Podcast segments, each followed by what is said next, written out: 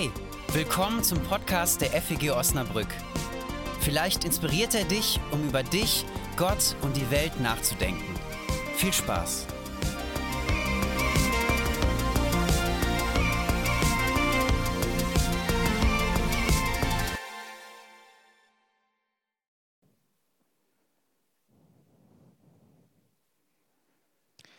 Gott.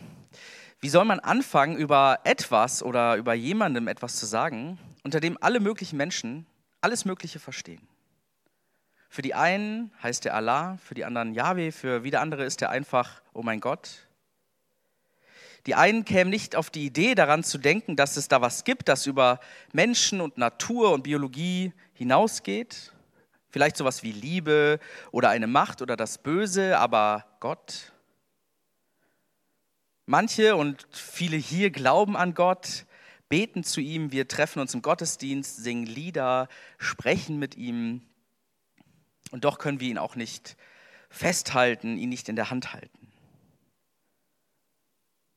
Wir suchen nach Antworten, wenn wir uns Gott nähern, in der Bibel, in den Schriftsammlungen des Alten und des Neuen Testamentes, Texte, die seit vielen Jahrhunderten, Jahrtausenden überliefert worden sind, wo Menschen Erfahrung machen und Gottesbegegnung machen. Texte, die eine Art Schaufenster sind, vielleicht eine Insta-Seite Gottes, wo wir etwas über ihn sehen können, wie er sich präsentiert, wie er sich darstellt. Manche Geschichten zeichnen ein ziemlich scharfes Bild von ihm, manche lassen auch vielleicht Schattenseiten erkennen. Für viele und auch für mich ist Gott bei meinen großen Lebensfragen Dreh- und Angelpunkt. Dreh- und Angelpunkt auf der Suche nach Sinn und Unsinn dieses Lebens. Ich persönlich glaube, dass ich diese ganz grundlegenden Fragen meines Lebens mit Gott beantworten kann am Ende. Aber das ist nicht notwendig, das so zu denken. Viele tun das nicht. Und auch ich merke immer wieder, dass es schwer oder unmöglich ist, über Gott so ganz abstrakt zu sprechen. Ich kann theologisch über Gott sprechen, aber am Ende brauche ich irgendwie die Erfahrung. Wir müssen in Geschichten, in Bildern über Gott sprechen. Meine erste Gotteserfahrung, an die ich mich erinnere, war damals im Kinderzimmer auf dem Schoß meiner Großtante, die mir aus der Kinderbibel vorlas, die mit mir betete, die mir Geschichten erzählt hat, an auch diese Geschichte von dem verlorenen Sohn. Da entstand Glaube, da ist Vertrauen herangewachsen. Aber reproduzieren kann man solche Erfahrungen nicht. Ich kann davon erzählen und wir können darüber nachdenken, aber am Ende geht es darum, dass wir selber Erfahrungen auf diese Art und Weise machen. Und Geschichten von Gott zu erzählen ist dennoch nötig und vermeidbar, denn anders können wir gar nicht von Gott sprechen. Manchmal ergänzen sich diese Bilder auch in der Bibel, manchmal widersprechen sie sich sogar, denn so unterschiedlich wie wir Menschen sind, so unterschiedlich können auch unsere Gotteserfahrungen sein. Deswegen finde ich dieses, diesen Gedanken schön, dass wenn wir über Gott sprechen, wir das als ein großes Mosaik tun. Dass wir uns ein wunderbares Mosaik vorstellen, zu dem wir so ein kleines Steinchen, vielleicht blau funkelt, unten in die Ecke ergänzen. Vielleicht funkelt deins rot oder gelb oder ist es ein bisschen matt geworden. Im Johannesevangelium im Neuen Testament heißt es, kein Mensch hat Gott jemals gesehen. Aber mit so einem Mosaik, wenn wir hier in der Gemeinde oder in den Kleingruppen in unserem Alltag über Gott nachdenken, über ihn sprechen, über ihn reden, dann können wir vielleicht schemenhaft was erkennen und uns ihm nähern. In der Bibel, da gibt es diese eine Geschichte im Alten Testament, für manche bekannt, in der Gott sich selbst vorstellt, in der Gott sich selbst einen Namen gibt. Auf die Frage eines Hirten namens Mose, nach der, auf die Frage, wie Gott denn heißt, antwortet er nicht mit einem bloßen Begriff, nicht in einem anschaulichen Bild, nicht in irgendeiner vermenschlichten Verkleinerung, sondern Gott antwortet da mit einem Versprechen. Er sagt, wenn die Leute danach fragen, wie ich heiße, dann sag ihnen, ich werde sein, der ich sein werde. Ich werde da sein. Ich werde dabei sein. Und diese Art, über Gott zu sprechen, war nicht nur für Mose und den Rest seines Volkes Israels völlig neu und ungewohnt. Sie unterschied sich auch von all dem, was man so kannte bisher. Von allen anderen bekannten Redeweisen über Götter in der Antike. Es gab viele Götter, die Kanaaniter, die Ägypter, die Babylonier, die gesamte Welt, sie alle hatten Bilder von Gott, Vorstellungen, wie Gott so sein mag. Sie hatten Götter wie El oder Baal, Marduk und haben diese Götter in Standbildern verehrt, angebetet. Wie wir heute manchmal. Ich glaube, unsere Götter haben heute andere Namen und wir bauen uns keine Standbilder. Aber manchmal behandeln wir vielleicht uns oder andere, als wären wir Götter. Als könnten wir oder die anderen alles leisten, perfekt sein, unfehlbar sein. Erwarten das Höchste von uns selbst und von anderen und sind, es, sind enttäuscht, wenn es nicht hinhaut. Vielleicht, weil wir merken, dass wir selbst gar nicht Gott sind und gar nicht alles leisten können, gar nicht so perfekt sind und sein müssen. Und dieses Volk Israel, dieses kleine Volk hatte einen Gott. Ein Gott, dessen Wesen und Name niemals in Stein gemeißelt werden sollte. Der sich nicht einfach nach den menschlichen Ansprüchen und Vorstellungen richtete, sondern der sich selbst vorstellt in einem Versprechen für alle Zeit. Ich werde sein, ich werde dabei sein. Ihr werdet nicht allein sein. Versprochen. Und sein Name selbst, ja, wie wurde nicht ausgesprochen. Man verwendete eine Umschreibung aus Ehrfurcht vor diesem Gott. Aus Ehrfurcht vor diesem Gott, der begleitet. Und das gilt im Judentum bis heute. Und diesem Gott, der sein Versprechen gab, dabei zu sein, baute man ein Haus. Die Jüdinnen und Juden konnten nicht länger widerstehen, diesem Drang, den ewigen und unbeschreiblichen Gott greifbar zu machen. Man baute einen Tempel, mehrere Tempel. Und ich kenne das, ich möchte auch Tempel bauen. Mein Gottesbild, wenn ich über Gott nachdenke, das soll standfest sein. Das soll unerschütterlich sein, das soll mich halten, das soll mich greifen. Wie die schweren Grundmauern so einer Kathedrale. Meine Zuversicht und meine Hoffnung, mein Glaube so unerschütterlich wie Fels. Ich möchte alles so sicher und fest in der Hand haben, dass nichts mehr wanken kann. Ich glaube, das ist heute mein Tempel. Oder vielleicht die Vorstellung, dass Gott nur in der Kirche zu finden ist. Oder vielleicht sogar nur an das gebunden ist, was ein Pastor, eine Pastorin oder ein Priester sagt, als wäre das irgendwie mehr wert. König Salomo, der den Tempel errichten ließ, betete bei der Einweihung seines Tempels und er sagte, denn sollte Gott wirklich auf Erden wohnen, siehe der Himmel und alle Himmel können dich nicht fassen. Wie sollte es dann dieses Haus tun, das ich gebaut habe? Gott lässt sich also nur ganz schwer verorten. Und im Neuen Testament, und da haben wir vor zwei Wochen schon drüber nachgedacht, gibt es dann diese verrückte Vorstellung, dass Gott ganz und gar nicht an einen Ort oder an eine Zeit gebunden ist, sondern dass er sich durch seinen Geist an dich und mich bindet, in uns lebt irgendwie eine Rückkehr zu dem alten Gottesbild Israels. Ich werde dabei sein, ich werde da sein, bei euch, bei dir. Es gibt Bezeichnungen, Beschreibungen in der Bibel, wie dieser Gott ist. Ein paar Beispiele. Er ist ewig, war schon immer und wird bis in alle Zukunft sein. Psalm 90, Vers 2.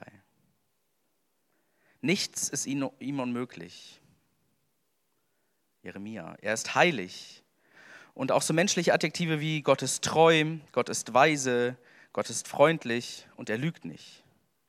Ich finde, da entsteht ein Mosaik, dass wir uns etwas vorstellen können unter diesem Gott. Und über die gesamte Bibel hinweg taucht immer wieder diese Vorstellung, diese Eigenschaft auf, Gott ist gerecht. Gott ist gerecht. Er ist Gerechtigkeit. Ich finde, Gerechtigkeit klingt super. Er sorgt für Ausgleich, er hat die Armen im Blick, er schafft Frieden, gerade heute ein zentrales Thema. Aber diese Vorstellung von Gerechtigkeit Gottes, die ist auch immer wieder herausfordernd. Denn ist Gott gerecht in dem Sinne, dass alle Menschen in einem vergleichbaren Maße das erhalten, was sie verdienen? Warum gibt es dann überhaupt Armut? Folgt auf ein bestimmtes Tun eine ganz bestimmte Konsequenz? Werden gut, gute Taten von Gott gewürdigt und schlechte bestraft? Manche biblische Aussagen legen das nahe die dieses Gottesbild nahelegen. Aber gegen solche Aussagen stehen unzählige Erfahrungen von Menschen, auch zu Zeiten der Bibel und bis heute. Die Geschichte von Hiob steht als wichtiger Kronzeuge. Auch als frommer Mann, als fromme Frau kann dich tiefes Leid treffen. Also diese Beschreibung Gottes gerecht ist nicht immer so einfach. Die Suche nach einem passenden Namen, nach seiner Wesensbeschreibung, nach der Verortung Gottes, wo wir ihn finden und auch diese nähere Bestimmung, wie Gottes Wesen sein mag, all diese Bestrebungen sind wichtig und es ist gut, sich darüber Gedanken zu machen und hilfreich. Und gleichzeitig können wir im Hinterkopf halten, dass wir Gott nie auf eine Sache dingfest machen können oder festnageln können. Außer, und das habe ich in der letzten Woche schon betont, gibt Gott sich selbst ein Gesicht in Jesus. Es gibt viele Gottesvorstellungen, aber ich glaube, die christliche Gottesvorstellung hat eine Einzigartigkeit darin, dass sie davon ausgeht und dass sie diesen kühnen Gedanken hat, dass Gott sich selber in einem Mensch ein Gesicht gegeben hat. Dass Gott sich selber in einem Mensch vorstellt, sich offenbart. In Jesus von Nazareth. Wir sprechen heute über Gott, den Vater. Deswegen werde ich nicht nochmal komplett über Jesus, den Sohn, predigen, aber drumherum, ganz dran vorbei, kommen wir trotzdem nicht, wenn wir über Gott sprechen. Und damit sind wir auch bei dem Gleichnis, was Jenny vorgelesen hat. In meinem seit der Kindheit geprägten Gottesbild ist dieser Text, diese Vorstellung von Gott zentral. Dass da der Vater steht und seine Arme weit ausbreitet, sich öffnet, ihn empfängt, nicht danach fragt, was war, sondern feiern will, ein Fest schmeißt. Er breitet seine Arme aus, um den Sohn mit seiner Liebe zu umschließen, ihn zu empfangen ihn zurück in seine Familie zu holen. Und dieser jüngere Sohn, der völlig nachvollziehbar seine Autonomie leben wollte, der das Leben gesucht hat, der etwas erleben wollte, der, äh, der sich entwickeln wollte, der weiterziehen wollte, der seine Grenzen testet und darüber hinausgeht, völlig menschlich, der manchmal unverantwortlich umgeht der aber auch von äußerem Leid betroffen ist, denn es gab da diese Hungersnot, von der berichtet wird. Dieser Sohn, der sich an diese Liebe des Vaters erinnert. Und er erwartet erstmal gar nicht viel, er erwartet nur, dass er wieder dort arbeiten kann, dass er zum Leben zurückfindet, dass er eine Grundlage findet für sein Leben. Und der Vater gibt ihm mehr als nur das Nötigste. Er schmeißt ein Fest für ihn. Was für eine Zusage. Und es gibt da auch diese Zusage und diese Bitte an den älteren Sohn, feier doch mit. Du bist doch hier, du bist doch auch mein Sohn. Auch dir gilt natürlich die Einladung, die deinem Bruder gilt. Und die Geschichte lässt, glaube ich, das ganz bewusst offen, ob der ältere Sohn diese Einladung annimmt oder nicht. Es ist auch die Einladung an uns, sich das zu überlegen. Feiern wir mit Gott, dem Vater? Wollen wir zu ihm? Strecken wir uns danach aus? Vielleicht haderst du auch mit dem Bild nach von, von Gott als Vater.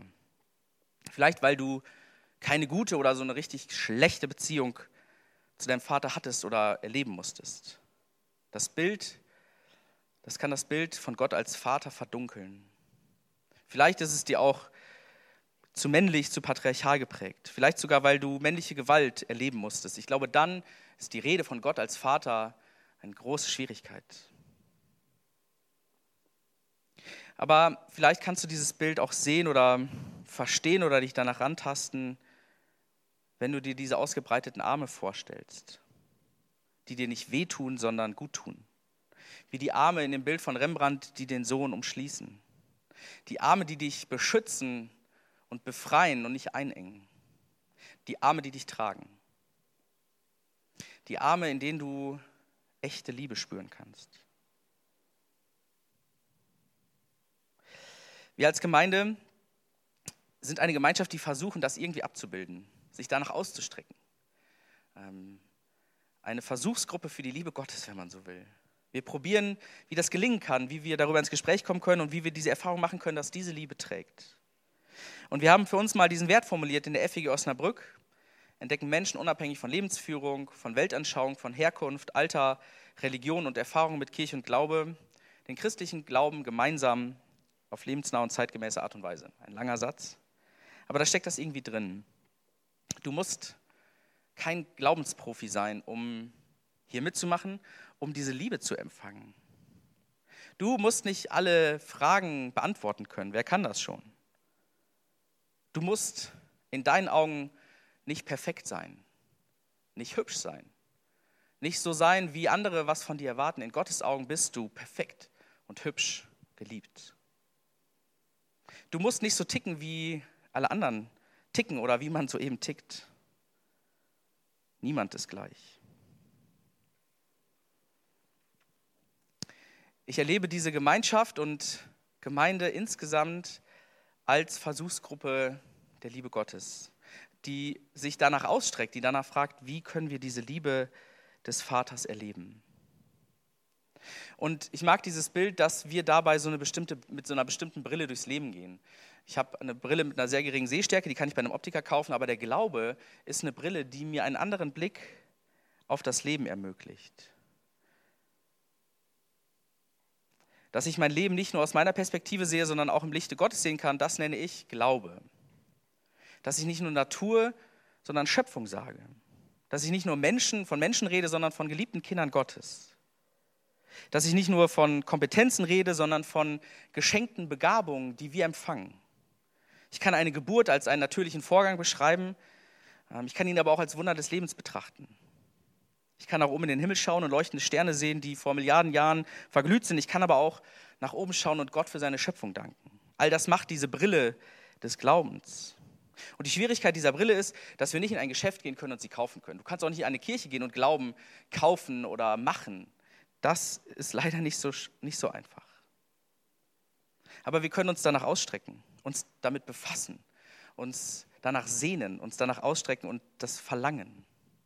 Nach diesem Gott, der sich vorstellt mit, ich werde dabei sein, ich werde da sein. Und ich glaube, wir können in so einer Gemeinschaft auch füreinander glauben, indem wir füreinander hoffen, füreinander beten, einander Anteil geben, einander Anteil nehmen.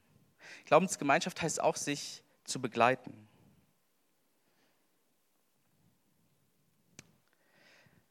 Das ist ein Weg, auf dem wir, auf dem wir uns befinden, auf dem wir schon vielleicht viel erlebt haben, äh, an vielen Stationen schon vorbeigegangen sind.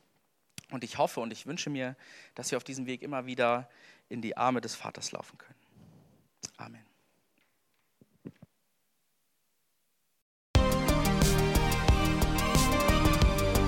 Das war's für heute. Wenn du mehr über uns erfahren möchtest, wer wir sind und was wir machen, schau doch mal auf feg-osnabrück.de. Da wir uns ausschließlich durch Spenden finanzieren, wäre es auch richtig cool, wenn du uns unterstützen würdest. Alle Infos dazu findest du auch auf der Homepage. Na dann, bis zum nächsten Mal.